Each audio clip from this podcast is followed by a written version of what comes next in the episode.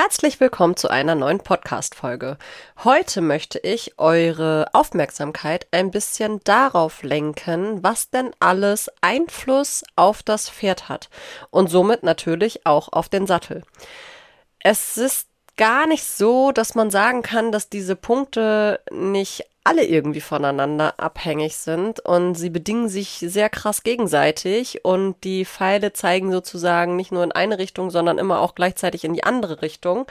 Und ähm, bei Settle Fit for Life damals, als ich diesen ganzen Spaß auch mal gelernt habe sozusagen, hat man von dem Circle of Influence geredet.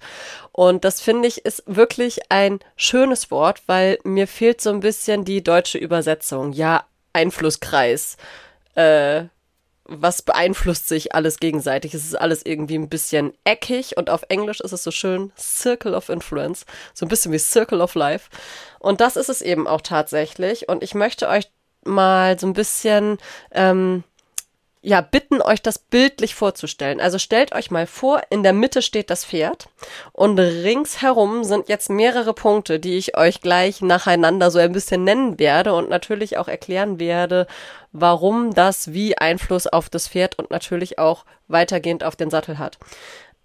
Also in der Mitte steht das Pferd, ringsherum stehen Punkte und zwischen diesen Punkten sind jeweils Pfeile, die meiner Meinung nach eben nicht nur in eine Richtung zeigen, sondern immer in beide Richtungen. Und das Pferd in der Mitte hat quasi Verbindungspunkte, Striche, Linien äh, zu allen diesen Punkten und eben auch hin und zurück. Also es steht alles in Zusammenhang und das werde ich euch jetzt ein bisschen ausführlicher erklären, was denn dazu gehört. Da diese Punkte sich ja sehr untereinander, wie gesagt, bedingen und die Pfeile in alle Richtungen zeigen, ist es für mich jetzt erstmal egal, mit welchem Punkt wir anfangen, weil es ist kein Punkt wichtiger oder unwichtiger als der andere. Wenn ich jetzt also mit einem Punkt anfange, dann sagt bitte nicht, aber Katrin hat gesagt, das ist viel wichtiger als das, was am Ende erwähnt wurde. Nein, es ist alles gleich wichtig. Es ist ein Kreis. Er hat keinen Anfang und er hat kein Ende. Deswegen fangen wir doch mal mit der Haltung an. Mir persönlich ist Haltung extrem wichtig. Ich finde, jedes Pferd hat verdient, artgerecht gehalten zu werden, nicht möglichst viel in der Box zu stehen. Es braucht Licht, es braucht Luft, es braucht Bewegung, es braucht Sozialkontakt. Und das zählt für mich, da zählt für mich jedes Pferd zu. Und es ist egal, ob es Sportpferde sind oder ob es Freizeitpferde sind. Ähm, ja, das ist den Pferden nämlich ziemlich egal, was sie sind. Sie haben sich das nicht ausgesucht. Sie haben sich auch ihre Jobs nicht ausgesucht, wenn sie welche haben. Jedes Pferd braucht eine artgerechte Haltung. Und artgerecht bedeutet, wir müssen halt einfach mal schauen, wo kommen unsere Pferde ursprünglich her. Sie kommen aus der Steppe. Da haben sie viel Bewegung. Sie müssen sich ihr Futter suchen. Sie stehen nicht 24-7 an einer Heuraufe und haben immer was zu fressen. Nein, sie bewegen sich zwischendurch. Sie haben Futterpausen. Aber ja, sie bewegen sich ständig zum nächsten Futter. Also natürlich ist es wichtig, dass sie zwischendurch auch mal äh, Fresspausen haben, aber diese dürfen nicht zu lang sein. Und eigentlich ist es auch sehr spannend, wenn man Pferde sich mal genau anschaut, die das eben gewohnt sind, relativ von Anfang an, also von jungen Jahren an, wenn die das einfach gewohnt sind, dass sie immer zwischendurch die Möglichkeit haben, Futter zu kriegen bzw. sich zu beschaffen, dann sind die auch nicht so verfressen, dass sie 24-7 an der Raufe stehen. Wenn wir jetzt mal von Offenstall oder ähnlicher Haltung, Haltung ausgehen. Aber bei Pferden, die das nicht gewohnt sind und eben auch keine andere Möglichkeit haben, weil kein kein Anreiz da ist, irgendwo rumzulaufen, irgendwo lang zu laufen, viel Platz zu nutzen, dann stehen sie halt da, weil was sollen sie sonst machen? Und oft ist einfach in denen so verankert, mir wird es wieder weggenommen oder ich habe nachher nichts mehr, dass die einfach nicht aufhören zu fressen. Deswegen artgerechte Haltung, bitte Gruppenhaltung, bitte überlegt, dass ihr von dieser klassischen Boxenhaltung wegkommt. Ich ertrage es nicht, wenn Pferde im Winter nur zwei bis vier Stunden draußen stehen. Das ist nicht artgerecht. Vor allen Dingen, wenn sie danach in einer 3x4 Meter Box stehen, das ist auch nicht artgerecht. Das ist Massentierhaltung.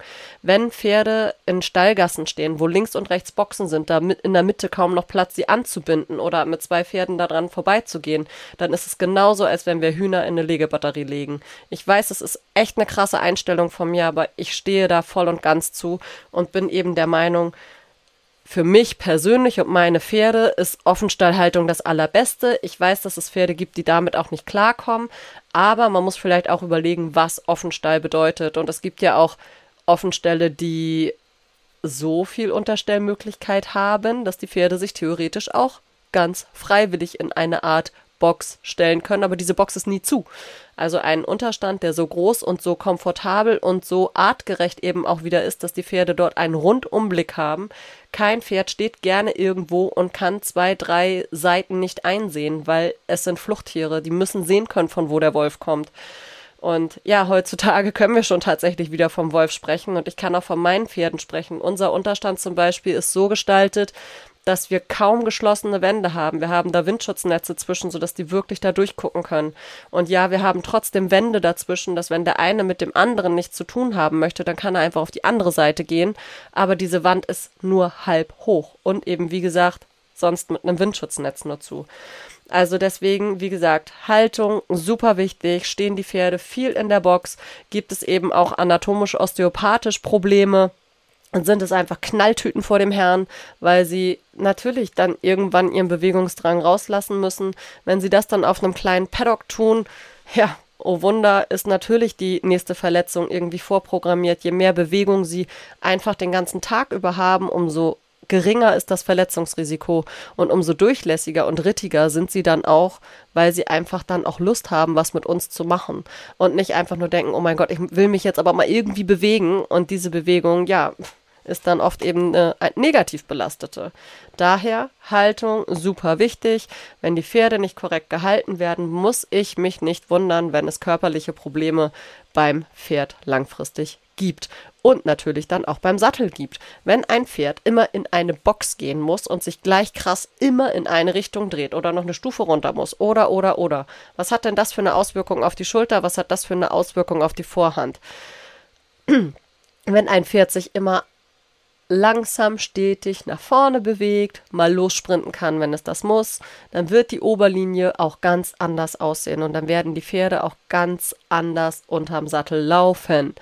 Und wenn ich Pferde habe, die viel in der Box stehen und viel Heu oder Stroh oder auch noch vielleicht Heulage oder Silage fressen, dann sind sie auch entsprechend aufgegast und haben Probleme mit ihrem Blinddarm.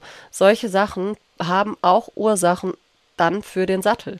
Dann fällt der Sattel vielleicht auch mal schneller zu einer Seite. Wie gesagt, auch das Pferd, was immer sich zu einer Seite biegen muss, um dann vernünftig in die Box zu kommen.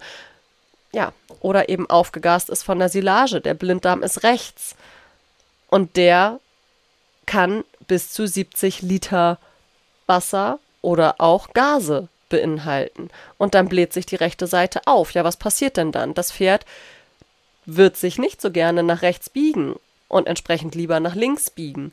Und dann fällt auch schnell mal der Sattel mehr nach links als nach rechts. Hinzu kommt noch, dass dann auch eine ganz andere Bewegung vom rechten Hinterbein auf das linke Vorderbein geht, durch diesen großen Blinddarm. Und dann hat das auch wieder Einfluss auf die linke Schulter.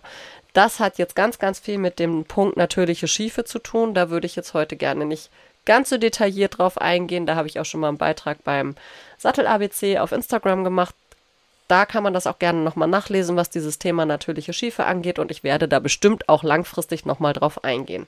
Also so viel für heute erstmal zum Thema Haltung. Der nächste Punkt, versprochen, wird nicht ganz so lang wie das Thema Haltung, was mir eben sehr wichtig ist. Der nächste Punkt ist zum Beispiel das Thema Hufe. Also ja, gehört auch wieder ein bisschen die Haltung mit zu. Wenn mein Pferd barhof läuft und viel auf Sand, dann werden die Hufe entsprechend mehr abnutzen, je nach Hufsubstanz, was das Pferd mitbringt, als wenn das Pferd das ganze Jahr über irgendwie die Möglichkeit hat, auf Gras zu laufen. Gleichzeitig ist es aber natürlich total wichtig, dass die Pferde vernünftig hingestellt werden. Ich bin absolut kein Hufexperte, das sei vorab gesagt. Ja, natürlich, ich habe in meiner osteopathischen Ausbildung auch was darüber gelernt, wie die Hufe zu stehen haben und so weiter und so fort. Ich bin aber durch ein äh, Pferd, was ich besitzen durfte, durch meinen Alten damals, ähm, ja, mir auch sehr bewusst darüber, dass Hufsubstanz einfach Hufsubstanz ist und der Schmied oder der Hufbearbeiter auch nichts dafür kann, was die Genetik einem so mitliefert. Also daher ich finde es auch falsch zu sagen, jedes Pferd kann Barhof laufen. Das habe ich bei dem damals auch probiert. Nein, das kann nicht jedes Pferd. Tut mir leid, da kann man noch so viel reinfüttern, da kann man noch so viel versuchen mit unterschiedlichen Untergründen und äh, Hufbearbeitern, Schmied oder oder oder es wurde immer schlimmer und ich bin froh, dass ich damals einen Huforthopäden dran habe, der dann auch ganz ehrlich gesagt hat, nach zwei Jahren, lass es, es wird nicht werden. Und es hat eben auch nicht gereicht mit Hufschuhen, er hatte immer wieder Hufgeschwüre und daher bitte, bitte, bitte nicht verallgemeinern, finde ich nicht schön. Und es ist, wie gesagt, einfach nur wichtig, dass die Pferde vernünftig laufen können, eine vernünftige Basis an den Füßen haben und damit sich gerne bewegen mögen und nicht fühlig sind und keine Schmerzen haben, dass sie vernünftig hingestellt werden, wenn sie nicht von Geburt an eine Fehlstellung haben. Auch das kann ja passieren. Aber auch dort kann man natürlich in sehr jungen Jahren, und das ist natürlich auch gerade bei den Züchtern total wichtig, direkt von Anfang an zu gucken, wie sind die Hufe denn hier beschaffen? Biegt sich dieses Pferd quasi wieder äh, gerade? Also stellt er sich irgendwann gerade hin nach der Geburt? Sehen sie ja immer noch ein bisschen verknittert aus. Oder ja, haben wir eventuell eine Fehlstellung und da muss da früh gehandelt werden. Aber es gibt eben auch leider nach wie vor Züchter, wo das Pferd, also das Fohlen, und später fährt, erstmal lange gar kein Schmied oder irgendwas sieht und das dann nachher natürlich auch ein großes Thema wird, wenn das dann äh, gelernt werden soll, dass man da so lange die Füße hochhalten soll.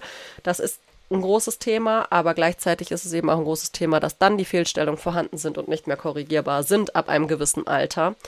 Und Genau. Daher, wenn ein Pferd einen Bockhof hat oder zum Beispiel ähm, sehr weich gefesselt ist, dann hat das definitiv auch Einfluss auf die Sehnen und Bänder im in den Beinen und langfristig natürlich dadurch, dass wir die äh, Schulter beim Pferd ja nicht fixiert haben mit einem Knochen, sondern sie ja nur frei mit der Muskulatur befestigt sind am Rumpf, hat auch die Hufstellung eine große Auswirkung auf die Schulterstellung im Raum. Und die Schulterstellung ist ja das A und O für den Sattel. Gerade erst geschrieben bzw. erzählt bei Instagram in einem neuen Reel. Schulterwinkel immer gleich Kopfeisenwinkel. Ja, jetzt hat das Pferd einen Bockhuf. Was denn dann? Dann steht das Pferd definitiv auf einer Seite ganz anders da als auf der anderen Seite. Und dadurch steht auch die Schulter komplett anders da und wir haben ein schiefes Pferd. Durch die Hufstellung. Und das wird man bedingt nur ändern können, wenn das Pferd schon ein gewisses Alter erreicht hat.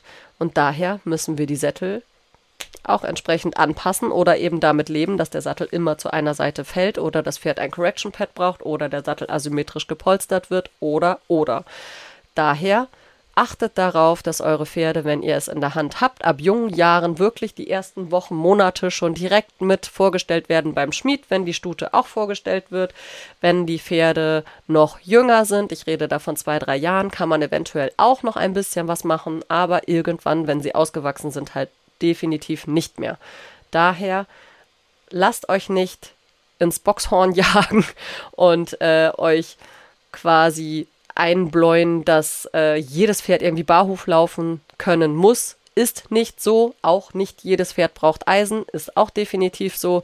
Findet dafür euer Pferd individuell die entsprechenden Möglichkeiten und Lösungen aber achtet eben wirklich drauf, dass das wirklich vernünftig und gut gemacht wird, was da unten die Basis darstellt, nämlich das Fundament unserer Pferde. Nächster Punkt. Ja, heutzutage arbeiten ja nicht mehr nur Stallbesitzer, die Reiter und auch entsprechend Schmied und so weiter am Pferd, sondern jedes Pferd hat definitiv einen Tierarzt und mittlerweile hat ja auch jedes Pferd fast einen Therapeuten. Und bei Therapeuten meine ich Osteopathen, Chiropraktiker, Physiotherapeuten. Tierkommunikation gibt es ja mittlerweile auch schon immer mehr. Heilpraktiker. Ähm, ja, wenn ich jetzt irgendwas vergessen habe, was eben aus der alternativmedizinischen Sparte kommt, bitte äh, verzeiht es mir. Ich möchte einfach nur, dass ihr wisst, worüber ich rede, nämlich grob gesagt, dieser medizinische Bereich am Pferd, Tierärzte und Therapeuten haben natürlich einen wahnsinnigen Einfluss aufs Pferd. Und gleichzeitig ist es halt auch einfach so, dass die Pferde auch zum Beispiel zu Impfabzessen oder sowas mal neigen können. Da kann dann der Tierarzt vielleicht gar nichts für, aber sowas hat natürlich einen gewaltigen Einfluss auch aufs Pferd, wie das Pferd auf Impfung reagiert. Und ob das Pferd regelmäßig vorgestellt wird bei ähm, entsprechenden Therapeuten, Osteopathen, Chiro oder oder, weil wenn ich ein Pferd habe, was sehr schief ist, wie schon vielleicht durch äh, Hufstellung vorher schon erwähnt, dann ist es ja doch auch wichtig, dass wir darauf Einfluss nehmen oder versuchen Einfluss zu nehmen, dass das Pferd die Spannung aus den Sehnen rauskriegt durch eventuell eine Fehlstellung, um dann auch wieder die Fehlstellung zu korrigieren. Auch diese beiden Punkte korrelieren total krass miteinander. Und es nützt halt auch nichts, immer nur den Sattel anpassen zu lassen und gleichzeitig nicht mal das Pferd behandeln zu lassen, weil es komplett schief ist. Und natürlich den Reiter auch, by the way. Also nicht immer nur das Pferd behandeln lassen, sondern auch mal den Reiter behandeln lassen. Das bringt ja auch nichts, wenn der immer nur schief auf dem Pferd sitzt. Genau, also das ist ein großer, großer Punkt, wie sehr wir unsere Pferde im Gesundheitsmanagement handhaben. Und natürlich haben Tierärzte und Therapeuten einen großen Einfluss auf das Pferd und somit auf die Gesundheit und auch darauf, wie viel leicht ein Sattel sitzen kann. Ist Tatsache so. Also wie gesagt, ähm, Impfabzesse, großes, großes Thema, aber auch vielleicht äh, übersehene Krankheiten, ne? wenn wir jetzt eine Lahmheit irgendwo haben. Es ist auch so, dass ein Sattel eine Lahmheit verursachen kann, aber es ist natürlich auch so, dass es sein kann, dass ähm, das Pferd irgendwie lahmt und es wird immer gesagt, das ist der Sattel, das ist der Sattel, das ist aber nicht so und äh, der Tierarzt hat vielleicht auch keine Idee dazu. Ja, dann fahrt doch halt einfach auch mal mit dem Pferd in die Klinik. Es ist jetzt auch nicht unbedingt gewaltig teuer, in der Klinik einmal vielleicht ein paar Röntgenbilder machen zu lassen oder oder. Also es sind halt einfach Punkte, dass die Therapeuten und die Tierärzte mit zu diesem Circle of Influence gehören und einen großen Einfluss auf die Gesundheit unserer Pferde haben. Daher Augen auf. Jetzt kommt noch ein richtig krasser Punkt, nämlich unsere Trainer, also Reitlehrer oder aber auch Bodenarbeitstrainer, sowas gibt es ja auch mittlerweile immer mehr. Ist ja total schön, dass man eben nicht nur Pferde reiten kann, sondern auch viele andere Sachen mit ihnen machen kann. Und entsprechende Trainingsmethoden. Ja, das ist natürlich ein gewaltiger Punkt, weil das, glaube ich, mit, ja, nicht mit den größten Einfluss hat. Wie gesagt, es ist ja jeder Punkt hat ja hier fast die gleiche Bedeutung, aber Trainingsmethoden, wenn ein Pferd jeden Tag einfach nur miserabel trainiert wird, weil der Unterricht einfach schlecht ist und das Pferd vielleicht ähm, à la Rollkur immer noch geritten wird, mit Schlaufzügeln immer noch geritten wird und so weiter, dann sind das natürlich Punkte, wo ich mir sage, ja cool, ich soll jetzt den Sattel hier richtig zum Liegen kriegen, aber der Reiter da oben wird dazu in Anführungszeichen genötigt zu klemmen und äh, zu schieben und gleichzeitig mit irgendwelchen Hilfszügeln den Sattel nach vorne zu ziehen. Ja, eigentlich soll es natürlich was anderes runterziehen, aber es ist ja oft eben durch äh, Gurt und andere Sachen durchgeführt, sodass das natürlich auch ein Sattel nach vorne ziehen kann und entsprechend hat sowas krasse, krassen Einfluss auf auch die Passform des Sattels. Und generell, wenn ich immer nur am Klemmen und Stechen und Ziehen bin, dann ist es so schwer, den Sattel korrekt zum Liegen zu kriegen. Jetzt kann man sagen, naja gut, wenigstens passt dann der Sattel, ne?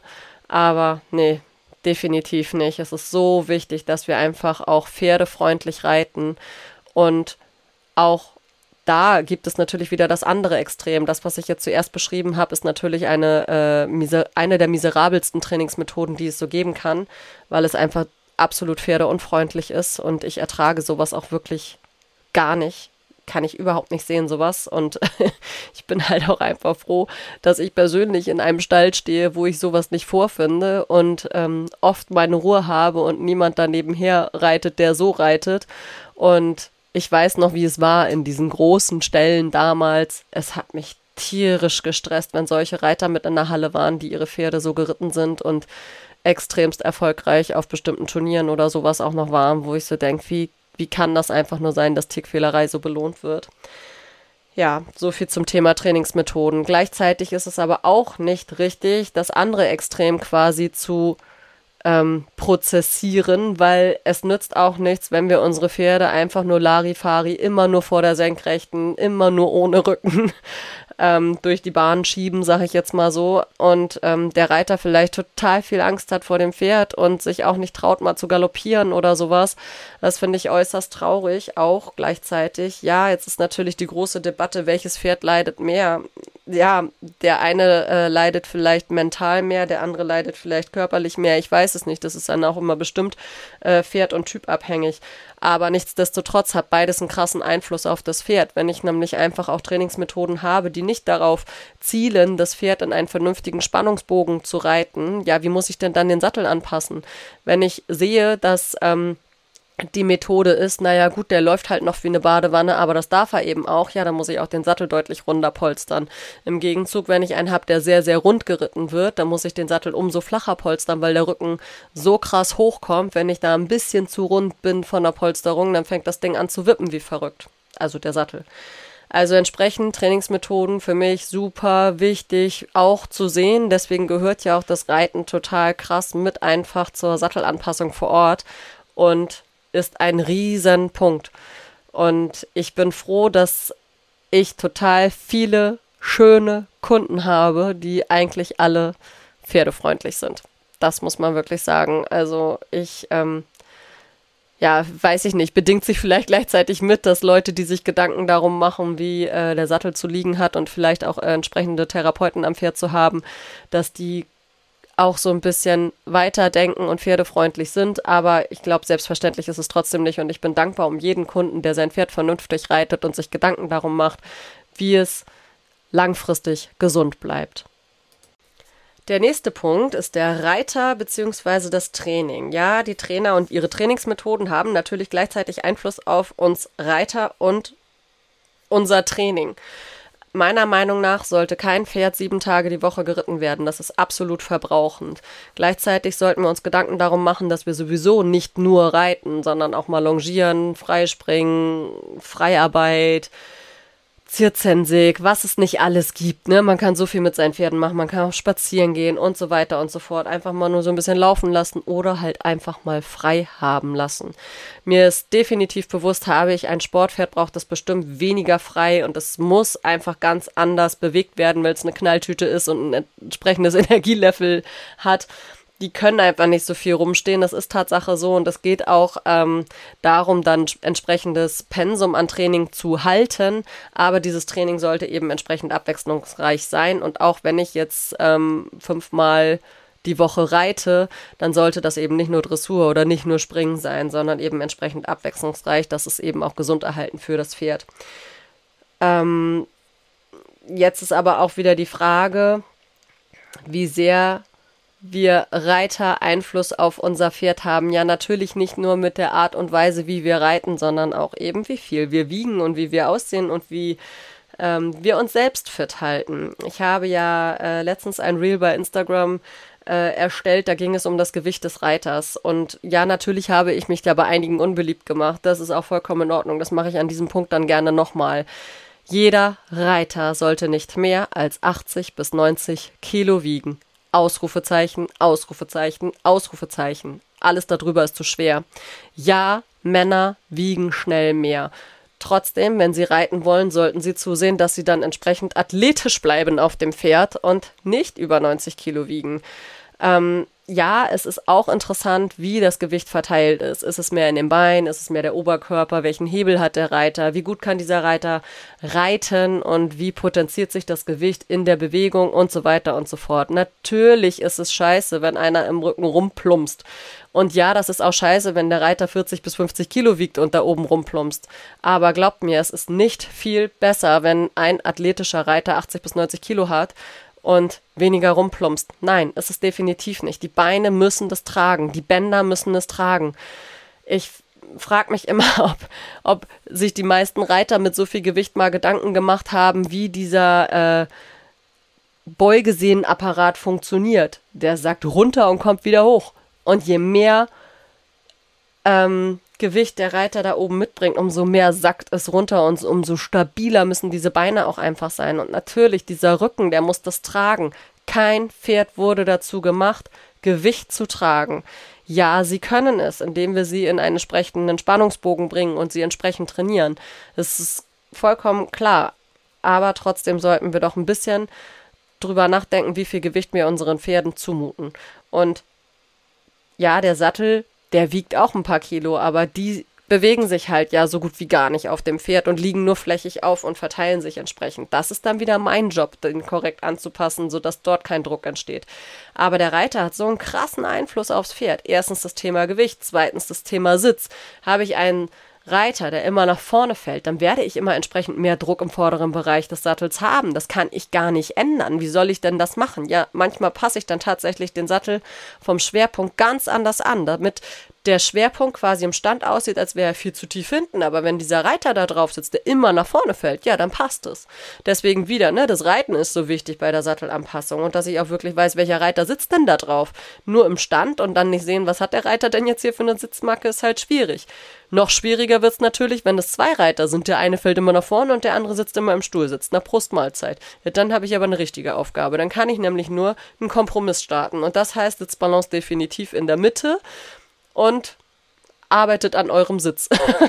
Sollten wir ja sowieso, aber trotzdem muss ich ja schauen, wie die Reiter sitzen, damit ich das korrekt anpassen kann und das Pferd entsprechend keinen Schaden davon nimmt.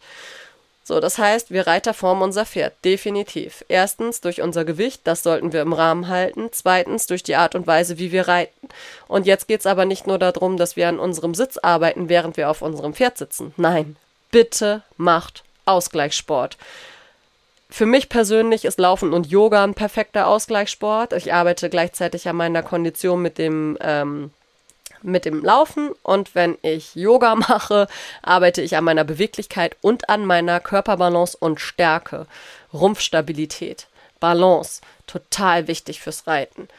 Und genau, entsprechend die Muskulatur beweglich und elastisch halten. Das haben wir ja auch, glaube ich, in den Podcast-Folgen mit Liviana schon äh, sehr ausführlich besprochen, wie wichtig solche Sachen sind. Da kann ich natürlich bei Instagram ihr den, äh, kann ich euch ihr Profil sehr ans Herz legen. Da könnt ihr gerne nochmal schauen bei Feel Love Ride bei der lieben Liviana, was das Thema Reitersitz angeht. Daher schaut, wie ihr euch da entsprechend fit haltet, damit euer Pferd entsprechend wohl geformt ist. Der nächste Punkt ist auch ein großer. Ja, jeder Punkt ist ja irgendwie groß, ne?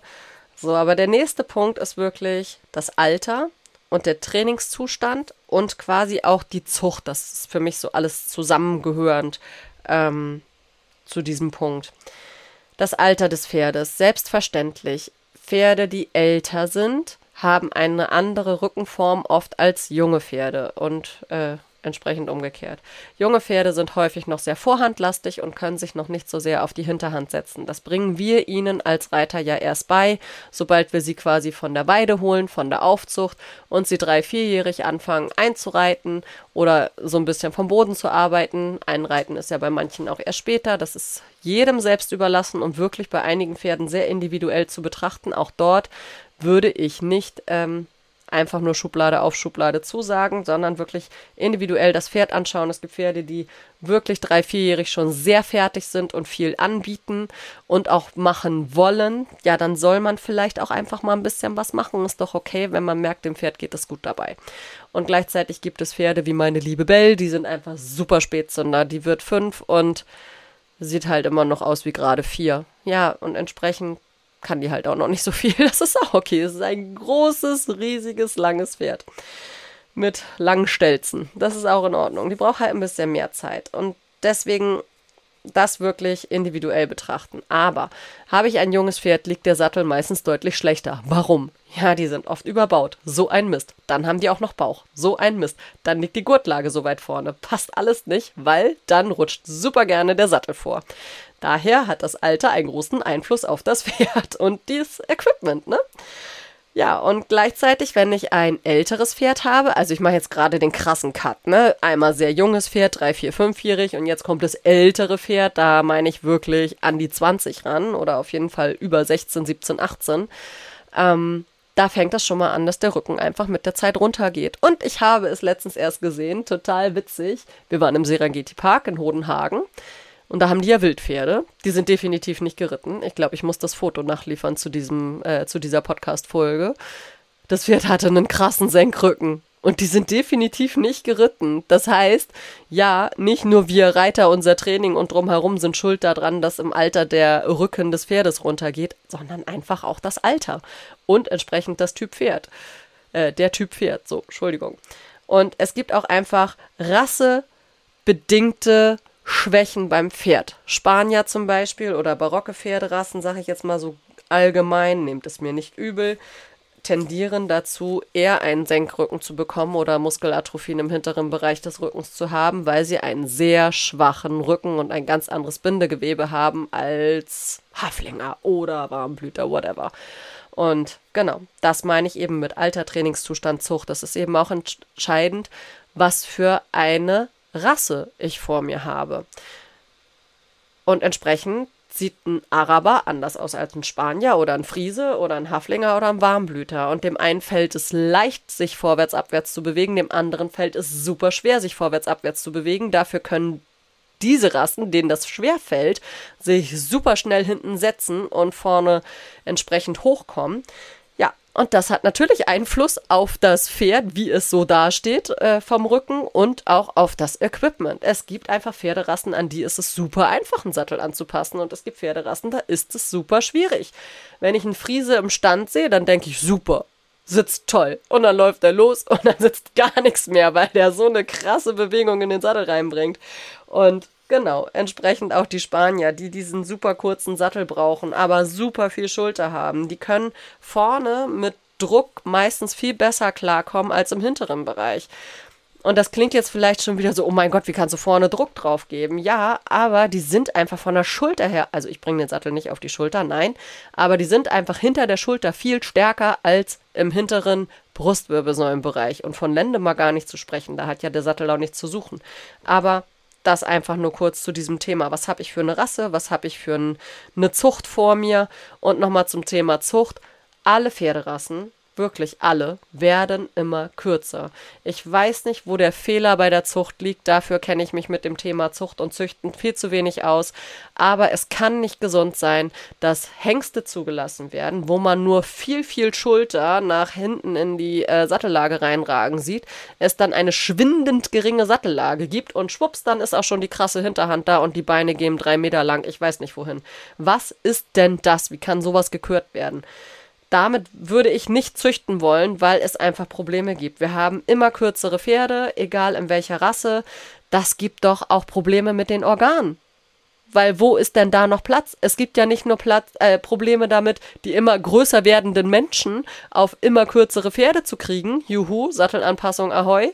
Ähm, nein, es gibt doch auch Probleme für die Pferde da ist doch kein Platz mehr für die Organe da. Wie können die Organe noch genauso groß sein, wie sie ein großes Pferd von 1,70 Stockmaß bräuchte, wenn die Sattelauflagefläche schon nur noch 40 Zentimeter hat? Also irgendwas stimmt doch da nicht. Und dann muss man sich vielleicht auch mal fragen, ob wirklich immer nur die Futterindustrie schuld daran ist und die, äh, ich weiß nicht was für Haltungsbedingungen an diesen ganzen Magen-Darm-empfindlichen Pferden. Oder ob das nicht auch was mit dem Thema Zucht zu tun hat. Das ist nur so ein Gedanke. Ich habe keine Ahnung. Aber das einmal überblickend geschaut, was hat das Alter des Pferdes, die Zucht, also die Rasse oder auch ähm, die Art und Weise, was wir züchten und der Trainingszustand natürlich mit dem Sattel und dem Equipment und dem Pferd zu tun. Der Trainingszustand natürlich auch, ne? Je weniger ich mein Pferd trainiere, umso weiter kann der Rumpf absinken, der Widerrist absinken und ich muss den Sattel anders anpassen als an ein trainiertes Pferd. Oder ich muss halt überlegen, packe ich erstmal ein Pad drunter oder oder. Ich denke, das ist halt durchaus bekannt. Aber die anderen Punkte wollte ich definitiv auch hier einmal erwähnt haben. Letzter Punkt und dann haben wir es auch schon. Und das ist mein Punkt sozusagen. Es ist die Ausrüstung, das Equipment. Ja, ich kümmere mich hauptsächlich um den Sattel. Ja, und dieser Sattel hat einen krassen Einfluss aufs Pferd und auch auf alles andere. Ich kann den Sattel so scheiße anpassen, dass eure Pferde nicht mehr richtig laufen und ich kann den Sattel so anpassen, dass eure Pferde traumhaft laufen. Letzteres ist natürlich mein Bestreben und das tue ich in der Regel auch. Niemals würde ich absichtlich einen Sattel falsch anpassen, aber auch ich bin nur ein Mensch und mit Absicht tue ich diese Sachen bestimmt nicht. Ja, das nur nebenbei erwähnt. Also, ein Sattel hat natürlich einen enormen Einfluss aufs Pferd. Und ich möchte einfach, dass ihr jedes Beißen, Zucken, Kopfschlagen, Hinterbein treten, Luft anhalten, auf den Boden legen wollen und so weiter, Rücken wegziehen beim Putzen, nehmt es ernst. Das bedeutet, ich mag es nicht. Es bedeutet, es tut mir etwas weh. Und oft bedeutet es, der Sattel passt nicht. Und daher bitte lasst eure Sättel mindestens zweimal im Jahr kontrollieren. Und wenn er nicht angepasst werden muss, ist doch okay, ist doch gut. Aber lieber einmal mehr drauf geschaut, als einmal zu wenig und das Pferd kriegt langfristig ein Problem davon. Ja, Amen. ja, und wie gesagt, Sättel können große Probleme verursachen, sie können Muskelatrophien verursachen, sie können aber auch dafür sorgen, wenn sie dauerhaft nach vorne rutschen, dass sie Schäden an der Schulter verursachen. Sie können, wenn das Pferd einfach dauerhaft schlecht mit dem Sattel läuft und der Sattel wirklich die Ursache ist, auch dafür sorgen, dass das Pferd Kissing Spines bekommt, Hunters Bumps bekommt, das ist äh, im, im Lendenbereich ähm, eine Anomalie dann der Knochenstellung. Und ja, auch Sehenschäden können von Sätteln provoziert werden. Und ich glaube, von Scheuerstellen, Satteldruck, Gurtzwang brauche ich jetzt gar nicht anfangen zu reden. Ne? Das ist alles Thema, Sattel passt nicht. Ich weiß, dass es auch einfach empfindliche Pferde gibt, die sich Macken angewöhnt haben. Aber das sind die aller, allerwenigsten. Und häufig liegen dann noch andere Themen dahinter. Da kann ich wieder aus eigener Tasche ein bisschen plaudern, sozusagen. Ähm, meine liebe Belle, die wie gesagt ein Spätzünder ist und sehr sensibel ist, die fand Sättel von Anfang an richtig scheiße. Die findet aber auch alles scheiße, was um sie rumkommt. Die findet auch eine Decke scheiße, die findet auch Deckengurte scheiße. Sorry, dass ich immer so rede. Ähm, genau, die findet das alles ziemlich blöd und entsprechend mag sie auch Sättel nicht. Ja, was soll ich denn jetzt machen? Ich weiß aus zuversichtlicher Quelle, dass der Sattel ziemlich gut passt und sie hat ja auch schon ihren eigenen Sattel bekommen und ich habe mir einfach überlegt, dieses Pferd braucht immer ein Lammfell unterm Sattel. Das ist kein Problem. Das ist wirklich kein Problem. Lasst euch nicht einreden, der Sattel muss immer ohne Pad darunter passen. Meine Güte, wem tut es denn weh, wenn da ein Pad drunter liegt? Und sei es ein Lammfell oder irgendwas anderes ähnliches. Nur bitte keine Gilpads, by the way. Ähm, genau. Also, dass man wirklich dem Pferd das versucht, so angenehm wie möglich zu gestalten. Und wenn das bedeutet, da liegt ein Fell unter dem Sattel, dann tut es dem Pferd nicht weh, sondern gut. Und dann ist es mir doch egal, was andere reden. Hauptsache meinem Pferd geht es gut. Ja, sie hat auch ein Lammfell am Gurt. Da stört es niemandem. Wieso stört es denn, wenn es unterm Sattel ist? Also, das verstehe ich immer nicht. Wenn der Sattel mit Lammfell passt, alles okay. Genau. So gestalte ich ihr das so angenehm wie möglich. Ich weiß, dass sie gleichzeitig eine Magenthematik hat und vermutlich auch einfach dazu tendiert, das Zwerchfell anzuspannen ich kann nur aus osteopathischer und Sattelanpassersicht und Pferdebesitzersicht dafür sorgen, dass sie die optimale Haltung hat, dass alles drumherum passt und ihr immer so angenehm wie möglich gemacht wird, sie behandelt wird und, und, und, und ich das Futter anpasse und so weiter und so fort. Und ja, trotzdem findet sie es nicht toll und ich stecke ihr Leckerlis und alles Mögliche rein beim Satteln. Hauptsache, sie ist happy. So. Und das heißt eben auch, positive Bestärkung. Habt ihr wirklich ein Pferd, wo es nur eine Macke ist? Positive Bestärkung, positive Bestärkung, positive Bestärkung. Versucht es so angenehm wie möglich zu machen. Aber wie gesagt, es sind die wenigsten. Allerdings haben auch Pferde dann natürlich, wenn jahrelang nicht darauf geachtet wurde, ob der Sattel oder das Equipment drumherum passt und ob das Reiten nun wunderbar und schön war oder nicht. Ich meine, die speichern das auch ab, die sind ja nicht blöd. Dann kriegt man es leider oft nicht raus. Und auch dort positive Bestärkung. Ich kann es gar nicht oft genug sagen. Bitte straft eure Pferde nicht dafür ab, dass sie sagen, es tut mir weh oder es tat mir immer weh. Ich habe gelernt, dass Reiten scheiße ist. Ich habe gelernt, dass Sättel wehtun. Straft sie dafür nicht ab. Das ist so schlimm. Das ist, als würde ein kleines weinendes Kind vor euch stehen und ihr schreit es auch noch an. Das wollen wir auch nicht tun. Ja, so viel dazu. Ich denke, ich habe euch genug erzählt vom Circle of Influence. Ich hoffe, ihr konntet wieder ein bisschen was mitnehmen. Fragen dazu immer gerne her, Mails dazu, katrin at physicallyfit.de. Bei Instagram dürft ihr mir gerne folgen. Das Sattel ABC läuft immer weiter, dem Podcast. Es tut mir leid, ich musste zwischendurch ein paar Prioritäten setzen. Könnt ihr auch nachlesen bei Insta, warum das so war. Ähm, Familienleben ist umfangreich, sag ich nur, mein Leben ist auch sehr umfangreich. Und manchmal kommen wichtigere Dinge dazu. Aber ich bin schwer bemüht, euch hier weiterhin die entsprechenden Inhalte zu liefern. Und ich hoffe, ihr verzeiht mir das, dass es ein bisschen unregelmäßiger geworden ist. Ich verspreche euch aber auch, es werden noch sehr viele schöne, coole Folgen kommen. Bis dahin, habt einen wunderschönen Tag und einen guten Start in die Woche. Bis bald!